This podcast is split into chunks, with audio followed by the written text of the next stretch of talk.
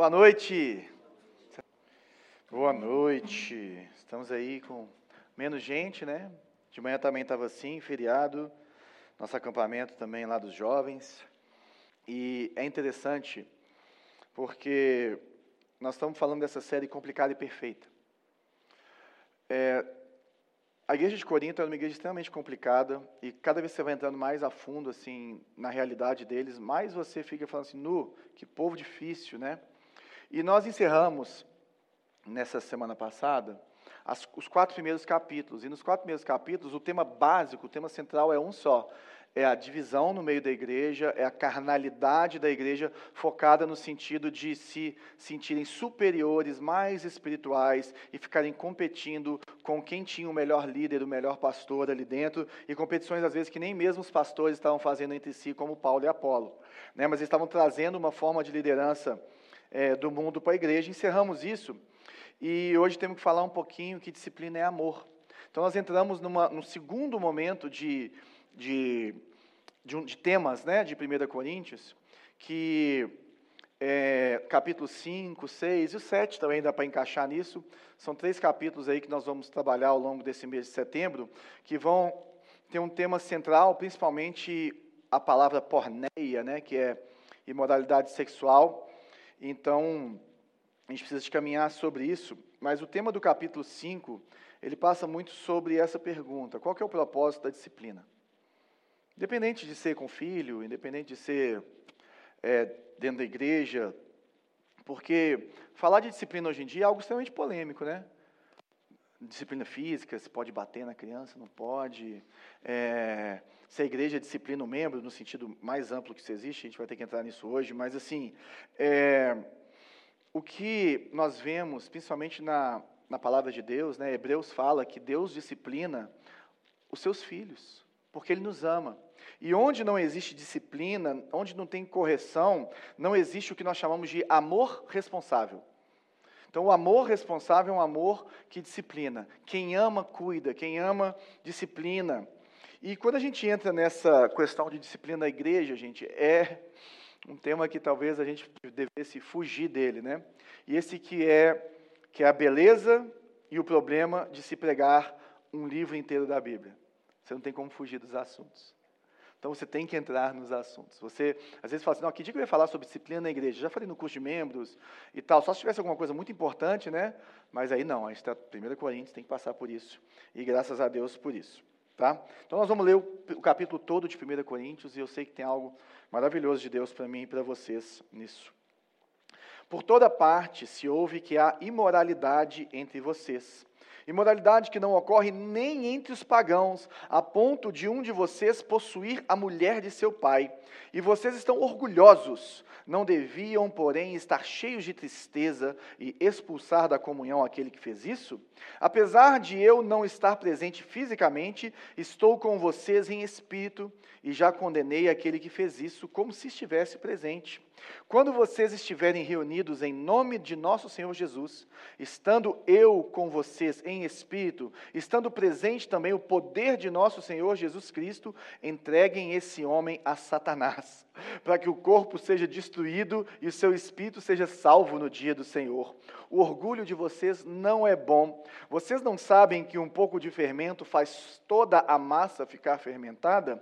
Livrem-se do fermento velho, para que sejam massa nova e sem fermento, como realmente são, pois Cristo, nosso Cordeiro Pascal, foi sacrificado. Por isso, celebremos a festa não com o fermento velho, nem com o fermento da maldade e da perversidade, mas com os pães sem fermento, os pães da sinceridade e da verdade. Já disse por carta que vocês não devem associar-se com pessoas imorais. Com isso, não me refiro aos imorais deste mundo, nem aos avarentos, aos ladrões ou aos idólatras. Se, isso, se assim fosse, vocês precisariam sair deste mundo. Mas agora estou escrevendo que não devem associar-se com qualquer que, dizendo-se irmão, seja imoral, avarento, idólatra, caluniador, alcoólatra ou ladrão. Com tais pessoas vocês nem devem comer. Pois como haveria eu de julgá-los de fora, não devem vocês julgar os que estão dentro? Deus julgará os de fora, expulsem esse perverso do meio de vocês. Vamos orar. Senhor, essa é a sua palavra, ela que é vida, essa que é a nossa regra de moral e de fé, ela que nos ensina. E se está aqui é porque é para o nosso bem. Então nós queremos aprender do Senhor nessa noite, em nome de Jesus. Amém. Tem uma série que foi feita na, na carta de 1 aos Coríntios, na igreja Redeemer Presbyterian Church, lá de Nova York. E eles não fizeram esse positivo como a gente está fazendo, mas o título da série era Hot Potatoes from Corinthians, que seriam as batatas quentes em Corinto. Em Corinto. E esse é um dos textos abordados, porque esse texto é uma batata quente. Cada versículo que passa, cada três, é alguma coisa que você fala assim: hum, o que esse cara quer dizer? Joga fora, expulse, coloca o corpo dele para ser destruído, entrega para Satanás. Expulsem esse perverso do meio de vocês. Coisas que para a gente ficam meio estranhas.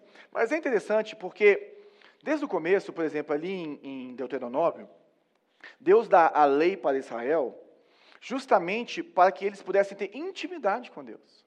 A lei, ela não converte ninguém, a lei, ela não muda o coração, mas a lei, ela coloca é, é, é, ordem na forma de Israel se relacionar com Deus. E da mesma forma, para nós cristãos, o Deus que busca intimidade conosco, ele tem uma forma de se relacionar conosco. E por isso que Paulo se preocupa com isso. Porque vai, esse texto vai nos mostrar que a disciplina na igreja ela é extremamente necessária. João Calvino escreve o seguinte: uma das marcas da verdadeira igreja é a correta aplicação da disciplina bíblica. Mark Dever, um pastor batista americano, uma vez ele foi pregar sobre o que é ser uma igreja saudável. E fez vários sermões na igreja dele, você pode procurar isso na internet, é maravilhoso. E disso virou um livro que se chama Nove Marcas de uma Igreja Saudável, um livro também muito legal para você que quer conhecer um pouco mais sobre o que é uma igreja saudável.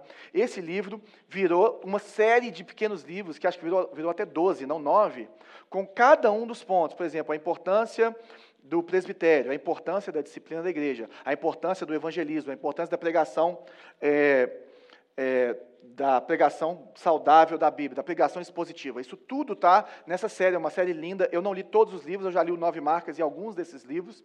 E, assim, recomendo demais essa série do Mark Dever, que é um clássico mesmo é, no meio hoje da igreja, né?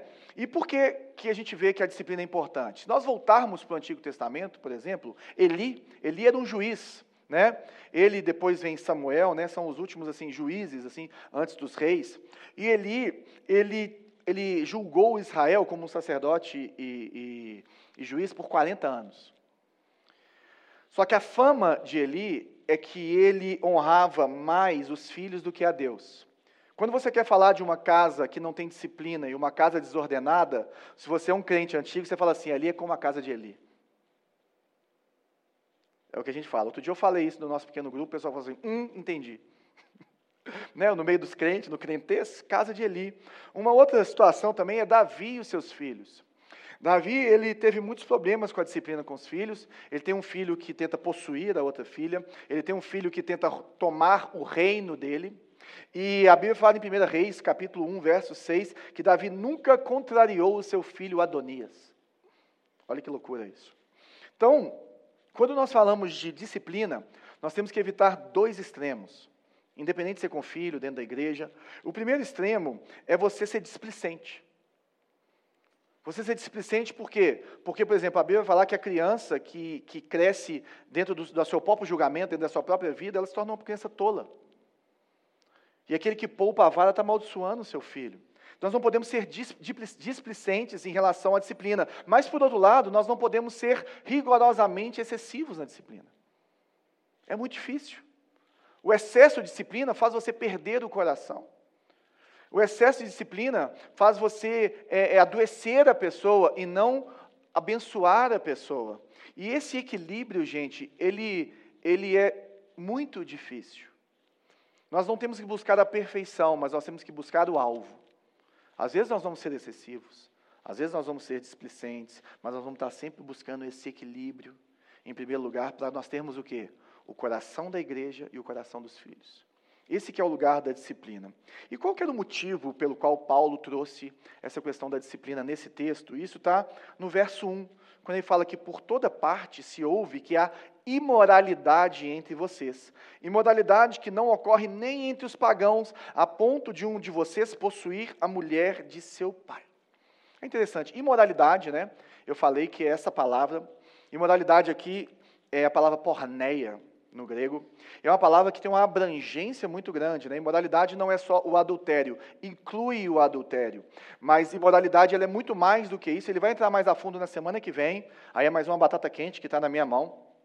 Mas a imoralidade foi o que causou Paulo, ou gerou em Paulo, essa, essa necessidade de falar da correção. E principalmente o caso de uma pessoa. Um cara que estava tendo um relacionamento, muito provavelmente contínuo, com a mulher do seu pai. Não se sabe se o pai já tinha morrido, não se sabe se ele estava vivo e tomou a mulher do pai. Mas o que se sabe é que a lei dos judeus proíbe isso, e pior do que isso, nem no meio da cidade de Corinto isso era aceitável. E se você parar para pensar, às vezes a gente tem uma ideia de, da época bíblica como uma época muito pura. Mas a cidade de Corinto, ela tinha um templo, a deusa Afrodite, que tinham cerca de mil prostitutas cultuais, que ficavam ali fazendo turnos de, de, de culto ao deus, a deusa Afrodite, através do sexo através da prostituição. E, pra, e quando elas estavam de folga, elas desciam para o cais, que Corinto era uma, uma cidade é, de cais, né, uma cidade de muito comércio, e elas se prostituíam ali com aquelas pessoas. Então, era uma cidade imoral, ao ponto que falar que você era uma pessoa que corintianizou, que você era uma pessoa extremamente imoral. E Paulo está falando assim: olha, o que está acontecendo no meio da igreja de Corinto, nem o povo de Corinto, que é maluco, que é imoral, está aceitando. Existem pessoas dentro da igreja que fazem coisas que são pior do que o que acontece dentro da igreja. E aí nós já falamos assim, ufa, não é só do nosso tempo, né? Que isso acontece. Quantas vezes a gente fala assim, poxa, tem gente que eu conheço que é de fora da igreja que é muito mais, tem um caráter muito melhor do que pessoas que são de dentro da igreja. Está aqui, ó. isso pode acontecer. Isso pode acontecer sim. E o que nós temos que ver, gente, é que a igreja, ela deve ser uma comunidade de fé singular. Singular no sentido de único, de diferente. Ela tem a sua própria cultura, ela tem os seus próprios valores, ela tem as suas próprias práticas. Eu sempre cito a mesma coisa, vocês estão cansados de ouvir, quem frequenta aqui a igreja ou está comigo há muito tempo, eu sempre não consigo lembrar dos judeus em Nova York. Os judeus em Nova York, e aqueles judeus ortodoxos, eles vestem as suas próprias roupas, eles continuam se casando como se eles estivessem em Jerusalém, eles abrem os seus comércios, vivem no meio do povo, mas se tem um feriado que é em Jerusalém, não é em Nova York, eles não estão nem aí, eles fecham o comércio e vão celebrar o Deus deles. Eles vivem em Nova York, eles vivem a vida de Nova York, mas eles não perdem a sua cultura, eles não perdem os seus costumes. Isso é a igreja.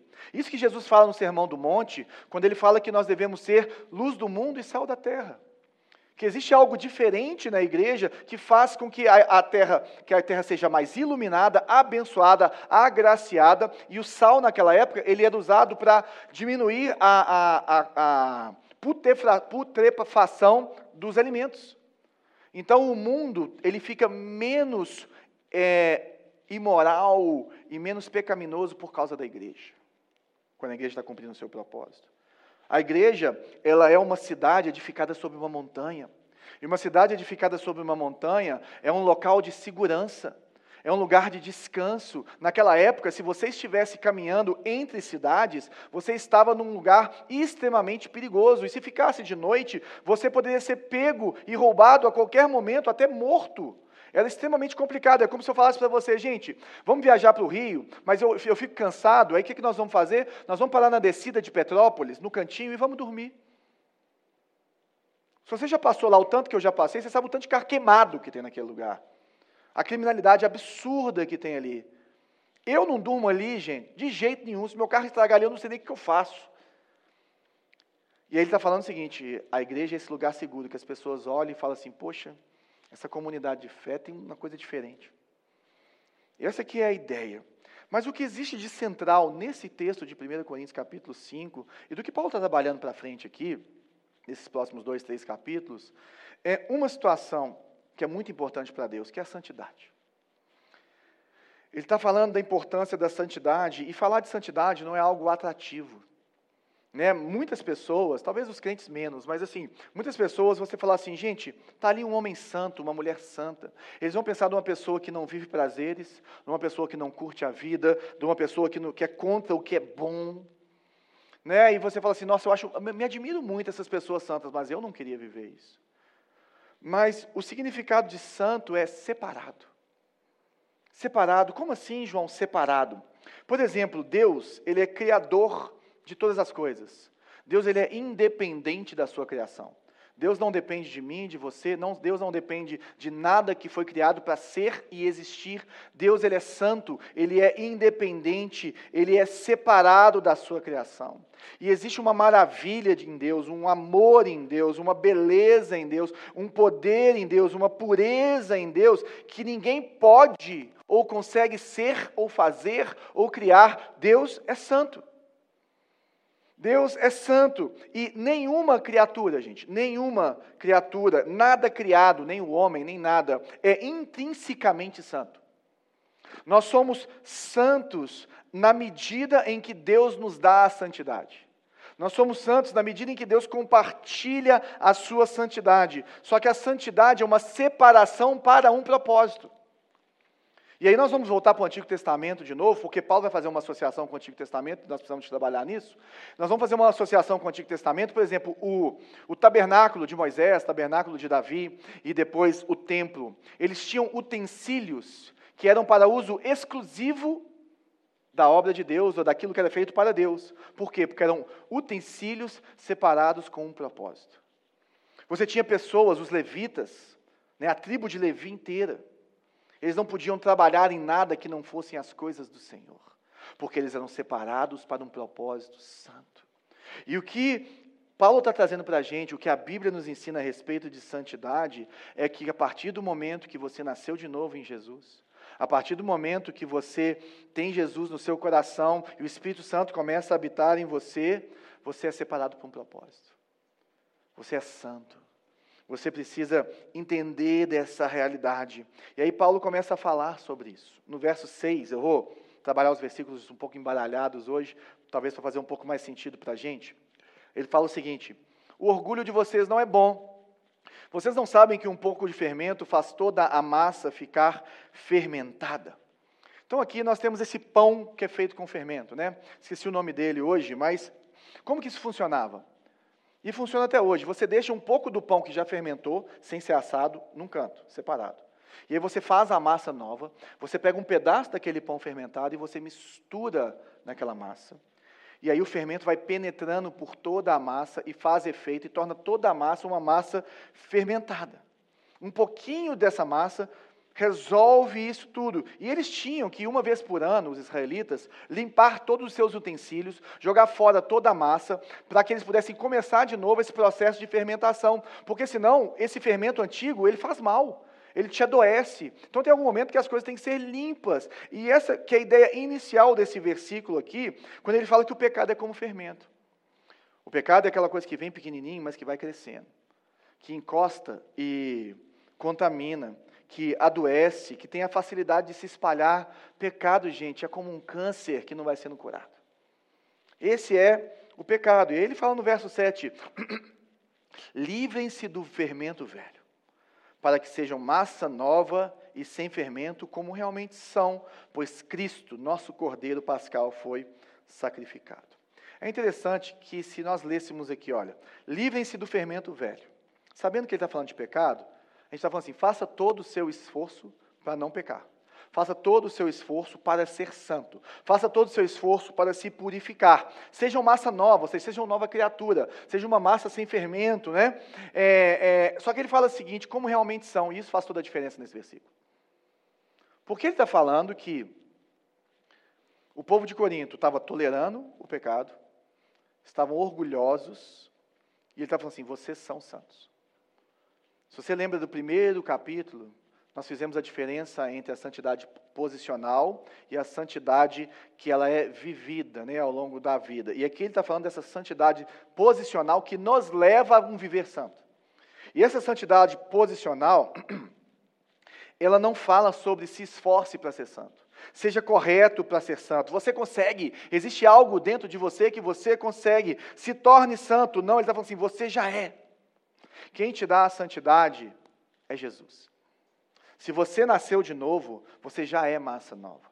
Se você nasceu de novo, você realmente é. Por quê? Porque Cristo é nosso Cordeiro Pascal.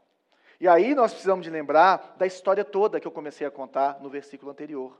O que ele está falando aqui, ele está nos lembrando dessa comemoração anual da Páscoa entre os israelitas. E o que, que acontece ali?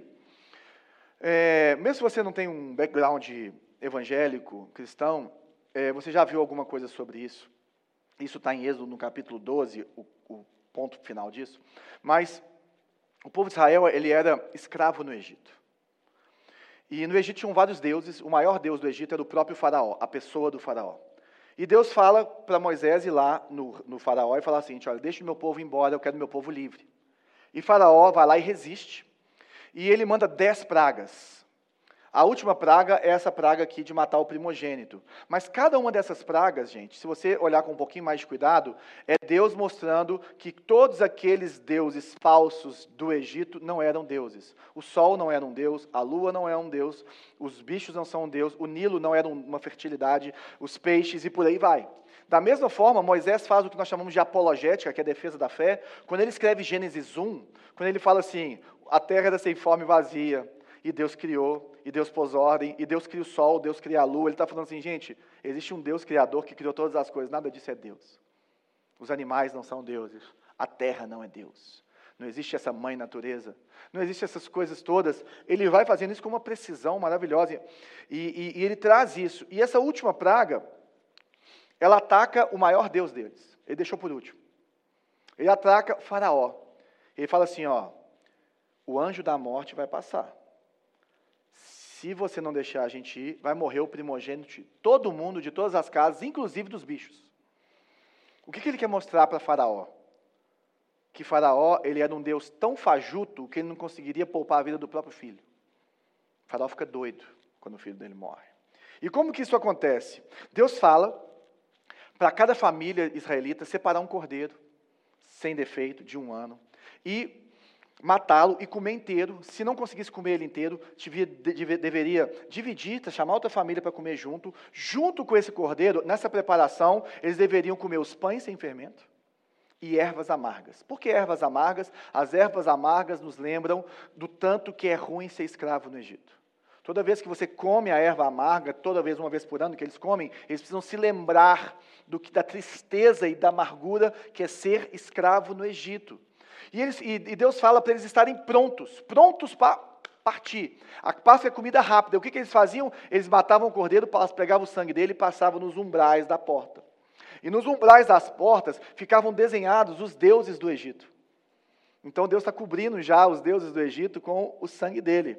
E aí o anjo da morte passa onde tinha o, o sangue. Ele não entrava, ficava todo mundo vivo, e aonde não estava, matava todo mundo, e isso é uma prefiguração do nosso Cordeiro Pascal.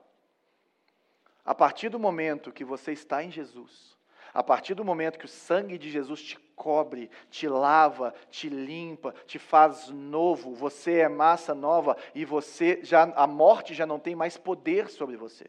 Quando chegarmos em dezembro e chegarmos aqui no capítulo 15 de 1 Coríntios, nós vamos ver um poema de Paulo falando assim: "Ó oh morte, onde está o seu aguilhão?" Quando ele vai falar no maior texto, no melhor, mais bonito, sobre a, a importância da ressurreição na vida dos, dos crentes. Né?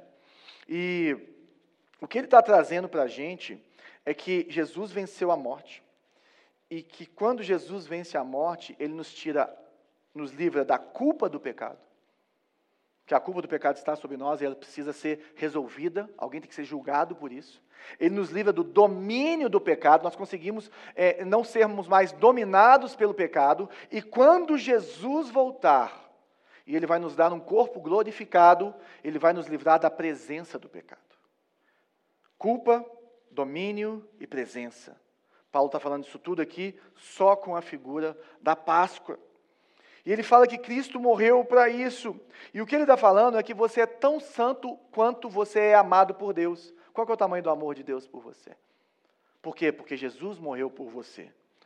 E o, seu, o sangue dele está sobre nós, nós somos santos, não é pelo que nós fazemos. Mas qual que é o perigo do, do pecado na igreja? E aí ele continua, não, ele continua não, tem uma frase de um teólogo, Thomas Tranner. Eu não sei falar o nome desse cara não, gente. Mas é linda a frase dele. Almas para com almas são como maçãs. Apodrecendo-se uma, apodrecem todas. O que ele está falando, ele está tentando mostrar para a gente já uma figura do que Paulo está falando. Que quando nós toleramos o pecado nas nossas vidas, nós somos contaminados cada hora mais. Quando nós, nós toleramos o pecado na nossa casa, nós vamos contaminar cada vez mais. Quando nós deixamos o pecado prevalecer no meio da igreja, a igreja é contaminada. É o mesmo efeito do fermento. O pecado penetra, enraiza, se infiltra, influencia e contamina toda a massa. E nós somos nova massa.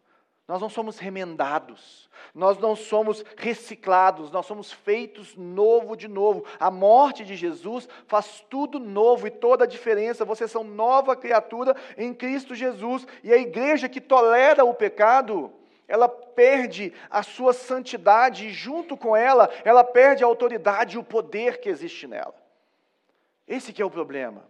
Uma vida contaminada pelo pecado, ela destrói a igreja e destrói o testemunho da igreja.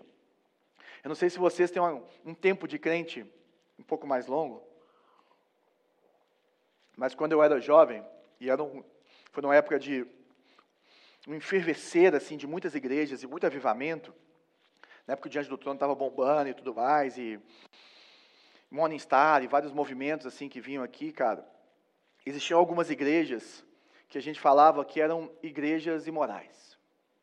Ministérios de jovens que a gente falava que o pessoal ia para o culto depois para na sala. E a gente falava assim, ó, se é crente daquela igreja, é um crente mais ou menos. Por quê? Porque é esse mau testemunho. É um mau testemunho que pode acontecer e aí ele fala no verso 8: Por isso celebremos a festa. Não com o fermento velho, nem com o fermento da maldade e da perversidade, mas com os pães sem fermento, os pães da sinceridade e da verdade. Gente, os nossos velhos hábitos, eles não são apenas maus, eles são corruptores. E nós precisamos é, tirar, eliminar, correr deles, para que eles não tomem conta da nossa vida. E é interessante que ele fala assim: celebremos a festa. Mas a festa da Páscoa não é uma vez por ano? Uma semaninha? O que ele está falando é que a vida cristã diária é uma celebração do Cordeiro Pascual. A nossa vida é uma festa, é uma celebração de quem Jesus é, do que ele fez, do que ele é em nós. Ele está falando assim, gente, já que vocês são santos, vivam de acordo com essa realidade. Já que você é massa nova, é o exemplo daquela pessoa que casou mas tem mentalidade de solteiro. Não sei se você conhece gente assim, eu conheço um monte. E é aquela pessoa que, tipo assim, ela é casada, mas ela vive como se ela não tivesse que prestar conta para ninguém, não tivesse que tomar conta de ninguém, viaja, volta, vai curtir o feriado com os amigos, volta e, e, e sai, e sai de casa, não fala para onde que vai, e volta três dias depois, e tem essa mentalidade de solteiro, é como esse crente que nasceu de novo, mas vive como se não fosse crente. É como essa pessoa que, que, que, que é massa nova, mas está usando o fermento antigo. É como aquela pessoa que saiu do Egito, mas o Egito não saiu dela. Ela vive como escrava. E quando nós tratamos o pecado de maneira correta, ele é eliminado. Ele é eliminado. Só que ele não pode ser feito com maldade e perversidade. Ele tem que ser feito de forma sincera. E sinceridade é a pureza no motivo, na nossa motivação a nossa motivação ela é escancarada para que nós sejamos mais santos, ou também para que a pessoa seja mais santa, para que ela seja abençoada, para que ela tenha mais o poder de Deus e a vida de Deus no, na, na vida dela. E da verdade, é a forma de agir, é a forma de Deus. Se Deus mandou fazer desse jeito, eu não vou negociar. Eu não vou negociar. E aí nós entramos nessa situação do 9 ao 11. Ele fala assim: já disse por carta que vocês não devem associar-se com pessoas imorais. Essa carta provavelmente é a primeira carta que ele mandou para a igreja de Corinto, depois que ele saiu, que se perdeu, que não é uma carta canônica. A carta de 1 aos Coríntios é a segunda carta que Paulo manda, né? E depois tem em 2 Coríntios. Mas o que ele está falando aqui na primeira carta, ele falou assim, gente, vocês não devem se associar com pessoas imorais. Só que eles entenderam isso de uma forma errada. Então ele precisou de corrigir a interpretação deles, como ele teve que fazer com a igreja de Tessalônica, que na primeira carta aos Tessalonicenses ele fala da volta de Jesus, aí o povo para de trabalhar, de casar, de fazer um monte de coisa, aí ele manda a segunda Tessalonicenses e fala assim: não, não, não, não, não, não, não, continua vivendo, continua vivendo, não para não, não para não. E com isso, não me refiro aos imorais deste mundo, nem aos avarentos, aos ladrões ou aos idólatras. Se assim fosse, vocês precisariam sair desse mundo. Mas agora estou escrevendo que não devem associar-se com qualquer que, dizendo-se irmão, seja imoral, avarento, idólatra, caluniador, alcoólatra ou ladrão. Com tais pessoas vocês não devem nem comer. Olha aí a batata quente na mão do pastor. O que, que isso significa? A primeira coisa que isso significa é que os crentes não podem ser emes. A gente não deve criar uma comunidade extremamente à parte para que a gente possa viver a nossa vida. Nós não podemos nos excluirmos do mundo. A oração sacerdotal de Jesus em João, no capítulo 17, é a seguinte: Eu não oro que os tire do, do mundo, mas que os livre do mal. Nós fomos chamados para ficarmos enfiados no meio do mundo, para convivermos com as pessoas, para brilharmos no meio dela, para sermos essa comunidade dentro da comunidade, essa cidade edificada sobre a rocha, luz do mundo, sal da terra. O problema, gente, não é viver no mundo. O problema é viver como o mundo. Esse é o problema. Essa que é a situação. E o que chamou a atenção, né, o principal problema tratado aqui é o cara que está dormindo com a mulher do pai. Mas o que mais horroriza Paulo é outra coisa. É a atitude da igreja. Lembra que ele falou assim: vocês são orgulhosos, esse pessoal estava achando que existia uma parte ou uma versão do cristianismo, a parte do que Deus faz, ou de como Deus coloca, a parte da santidade de Deus, a parte da, da, da vida de Deus, da pureza de Deus. E quando nós vivemos um cristianismo fora do propósito pelo qual nós fomos criados, nós somos como aquele sal que, quando perde a sua propriedade de salgar e de impedir a putrefação, ele só serve para uma coisa, que é ser pisado. E é isso que Jesus fala em Mateus no capítulo 5, no Sermão do Monte, que é o sermão mais estudado, lido e contado ao longo da história. Nós não podemos sair do nosso propósito, porque nós somos separados com um propósito. E ele fala do pecado em várias áreas aqui nesse, nesse versículo, né? Ele fala sobre é, imoralidade, né? Que essa impureza, ou seja, a impureza ela parte de um pecado contra você mesmo. É o que ele vai tratar no capítulo 6. É um pecado contra você mesmo. Você está fazendo mal para você mesmo, mesmo quando você faz isso sozinho, principalmente porque quando tem outra pessoa, você está fazendo mal para o outro. A outra coisa é o pecado contra o próximo, avareza, idolatria, calúnia, alcoolismo, roubo. São coisas que são, idolatria não, mas são coisas que são contra o outro.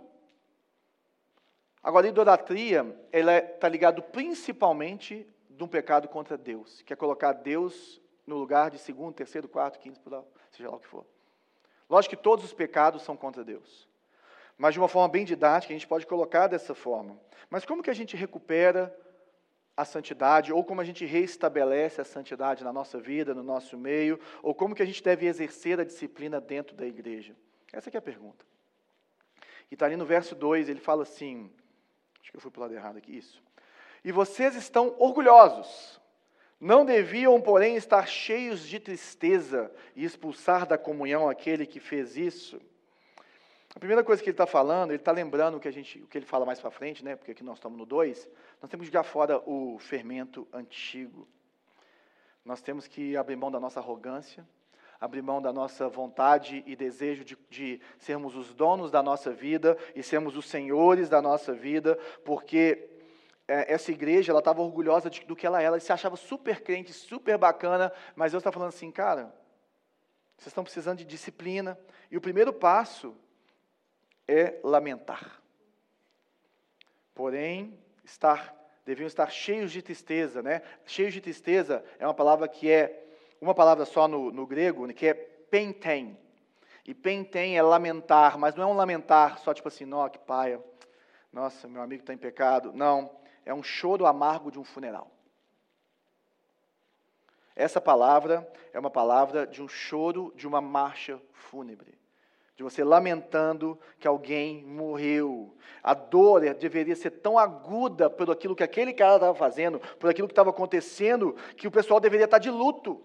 É isso que Paulo está falando. A primeira coisa que nós temos que fazer é não nos orgulharmos e nos sentimos bons demais, tudo bem, ou não sermos indiferentes em relação ao nosso pecado ou ao pecado do outro. Nós temos que lamentar o nosso pecado, lamentar o mau testemunho da igreja, lamentar o orgulho da igreja. Por isso que a disciplina eclesiástica é extremamente importante e ela acontece de forma formal e informal.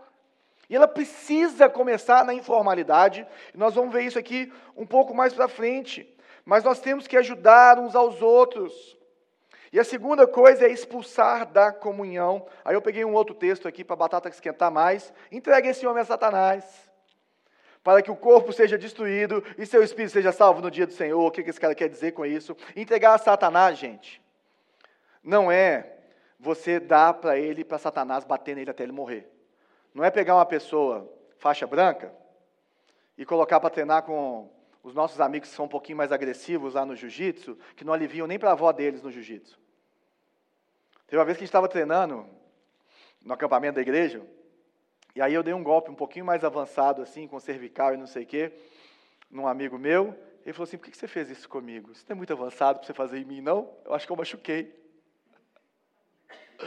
Não é para fazer isso.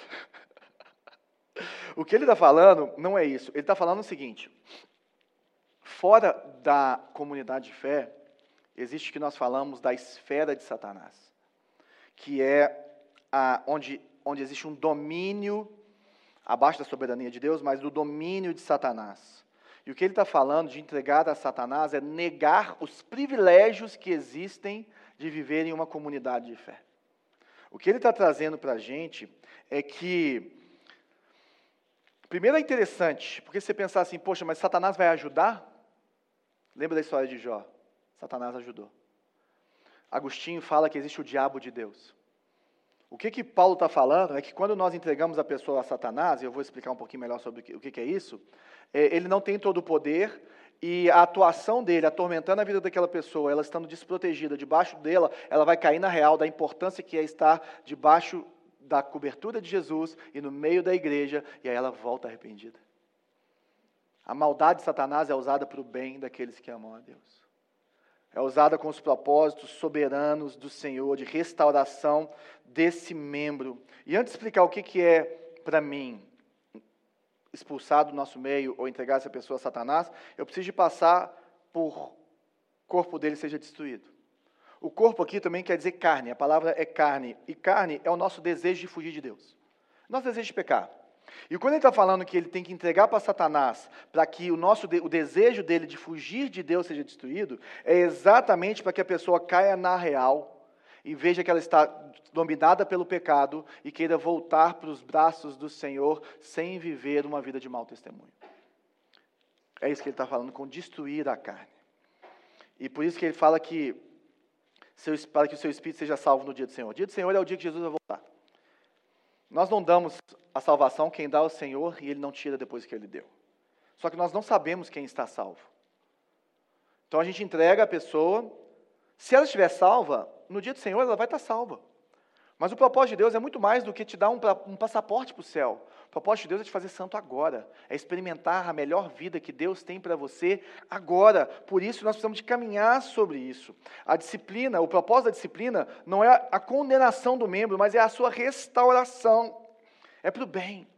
Quando nós disciplinamos os nossos filhos, é para que eles tenham o caráter que nós esperamos que eles tenham, para que eles vivam a vida que nós esperamos que eles vivam. Não é punir por punir, não é para machucar a pessoa, mas é para tê-la de volta, é para restaurar a pessoa. O membro faltoso, gente, ele, ele precisa acordar, ele precisa de entender o que é a beleza da comunhão cristã, koinonia. E o que, que é comunhão? Na igreja, gente, predomina, no, na igreja que nós estamos falando, não é o lugar, não, é no meio do povo de Deus. É mais bonito que isso. Predomina o do governo de Deus, o Espírito Espírito de Deus.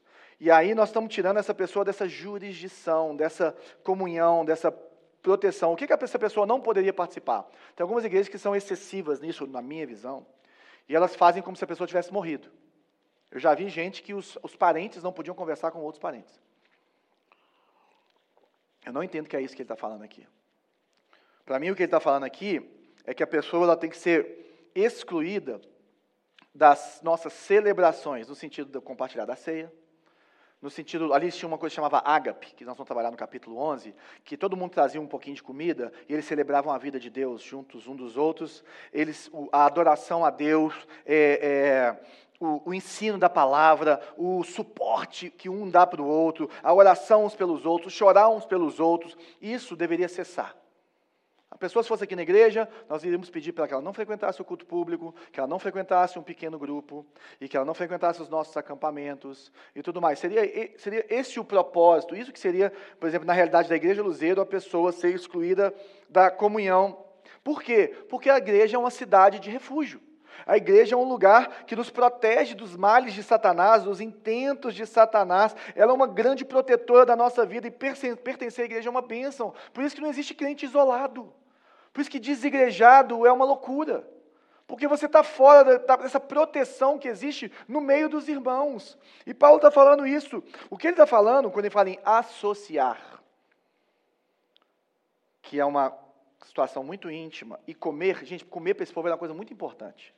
Se você for olhar, a treta de, da carta ao, à igreja da Galácia, aos Gálatas, ela começa com Paulo boladão com Pedro, porque Pedro resolveu, tirou de cabeça, que ele só ia sentar para comer com crentes que fossem judeus ou que tivessem circuncidado.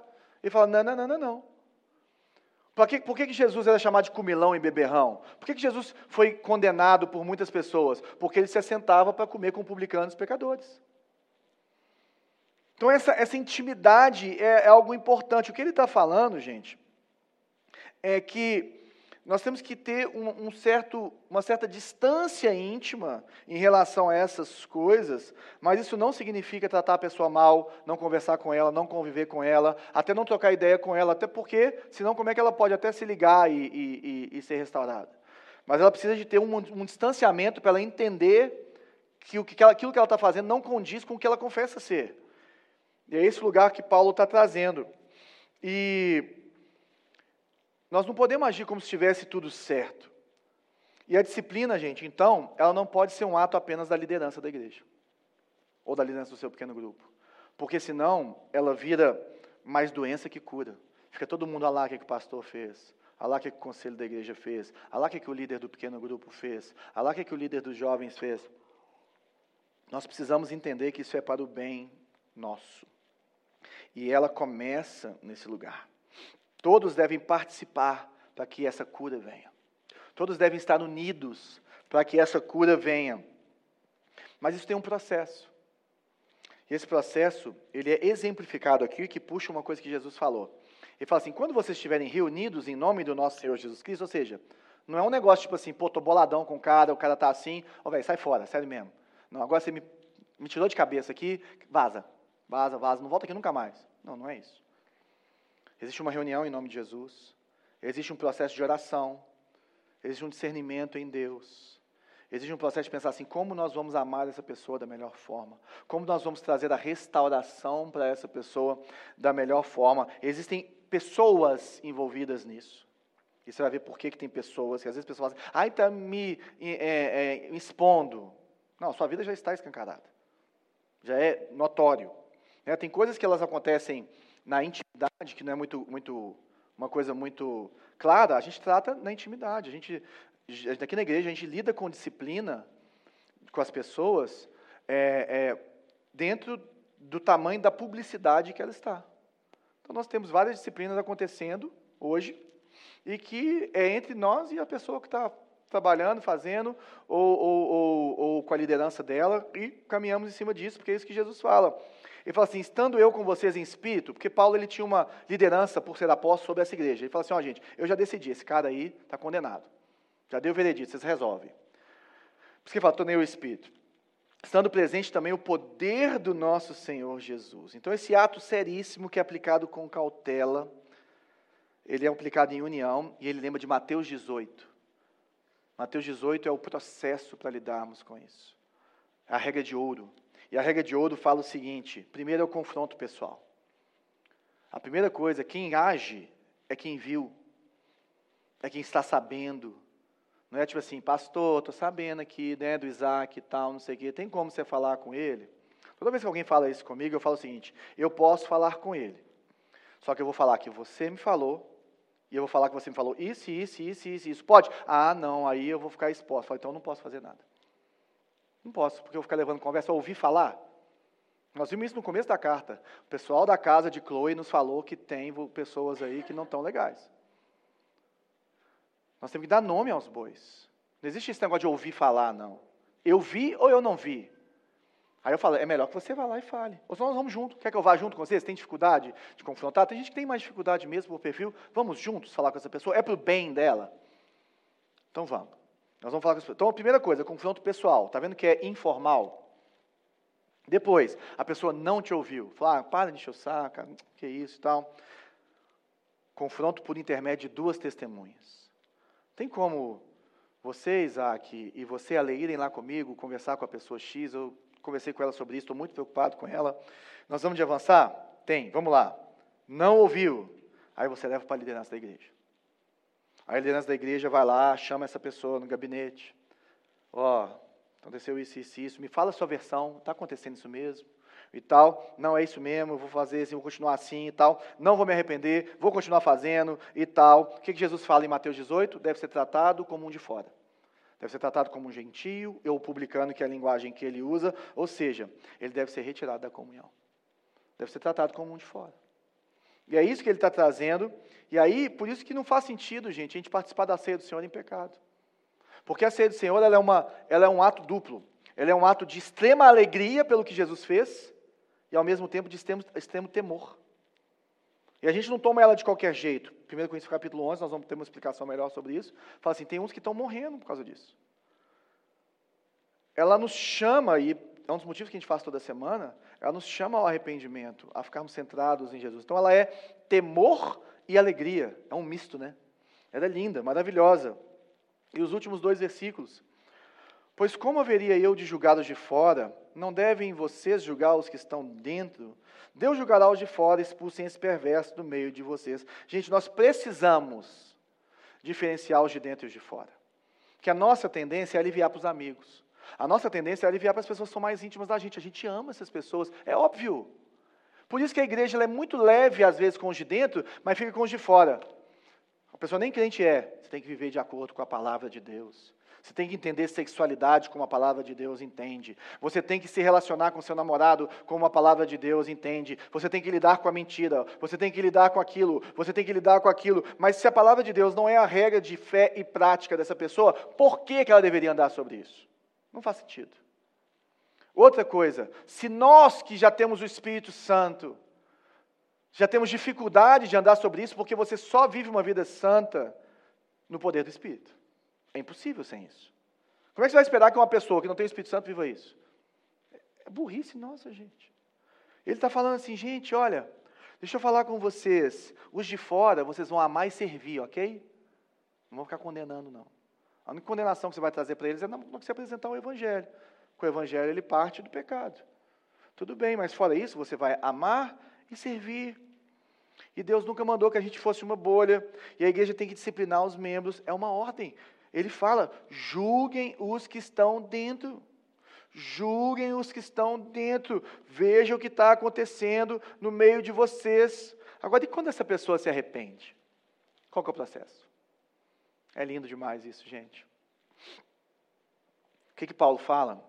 2 Coríntios, capítulo 2, versos 6 a 8. Não, não coloquei aqui não, mas eu vou ler para vocês. A punição que foi imposta pela maioria é suficiente.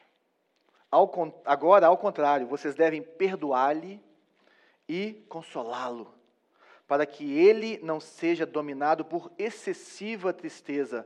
Eu recomendo que reafirmem o amor que têm por ele. É quase um, um, uma unanimidade entre os estudiosos que Paulo está falando desse cara de que esse cara foi entregue a Satanás, foi expulso da comunidade cristã, e ele se arrependeu e ele volta. E é interessante, gente, que quando uma pessoa chega para você, e isso acontece muito comigo, por ser pastor, confessando o seu pecado. E quando a pessoa confessa o pecado, normalmente ela está arrependida. Tem vezes que a pessoa fala assim, João, eu sei que eu estou errando, mas eu não estou sentindo nem peso. É um pouco mais complicado de lidar. Mas assim, é, quando a pessoa chega arrependida, o meu papel não é botar mais peso.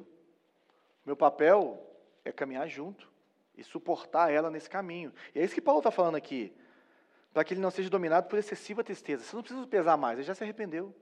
Agora o que vocês têm que fazer é amar, perdoar, consolar, restaurar, bota ele de volta na proteção da igreja.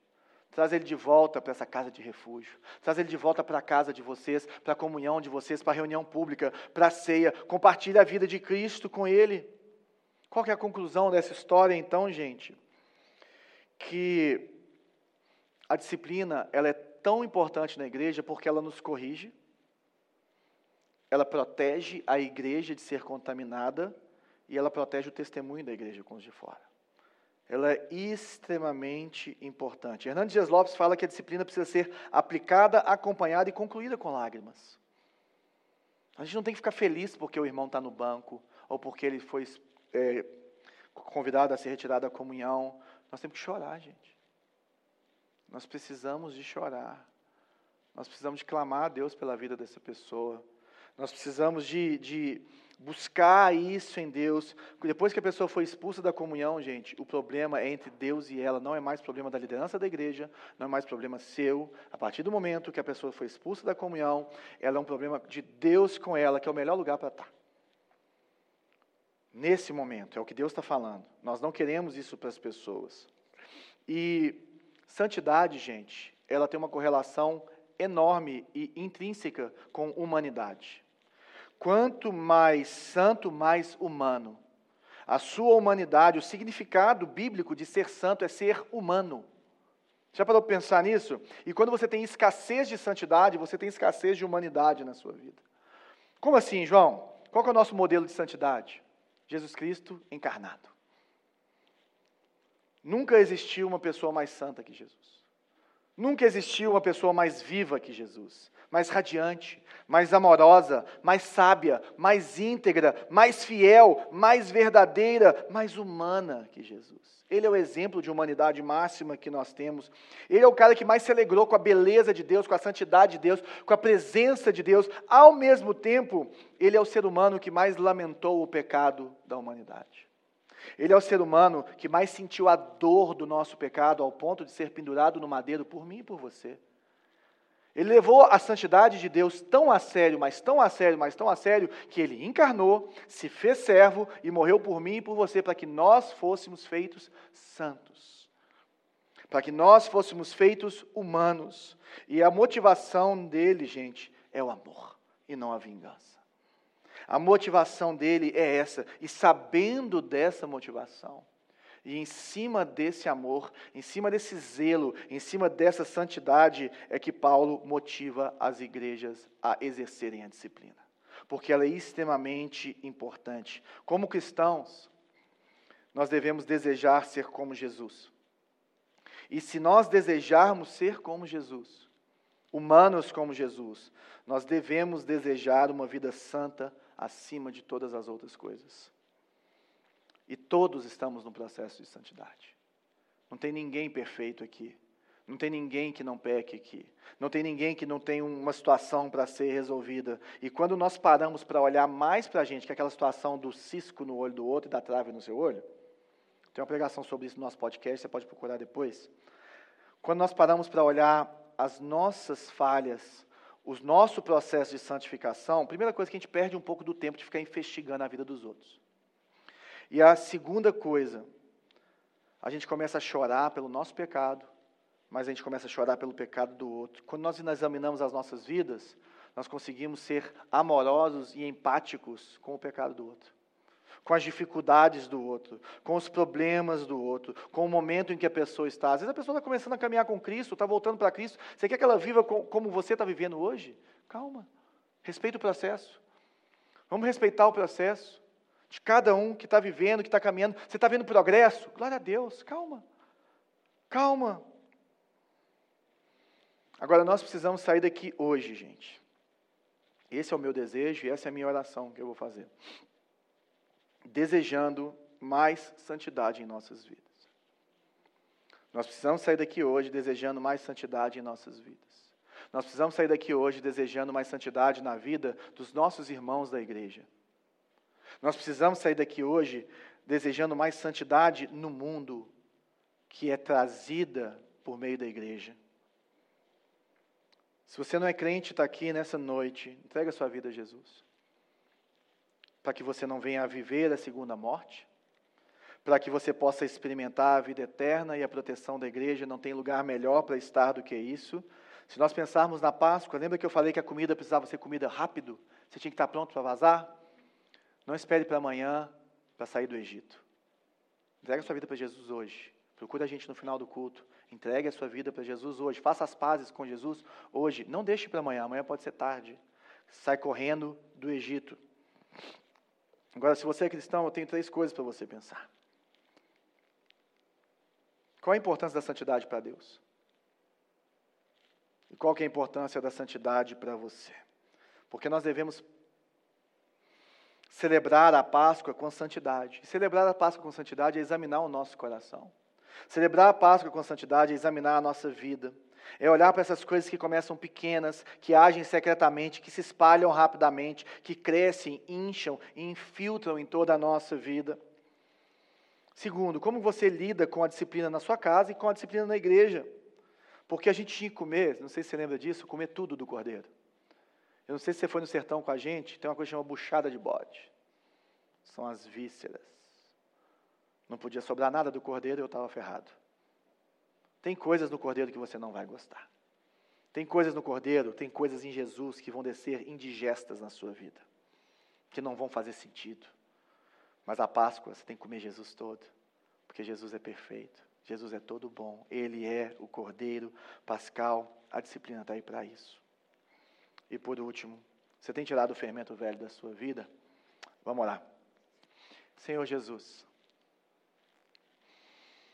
quem sou eu para falar disso aqui? Sou um pobre pecador que careço da graça do Senhor. Pai, eu peço para que o Senhor comece em mim, em mim, como pastor dessa igreja, a viver isso aqui, Senhor.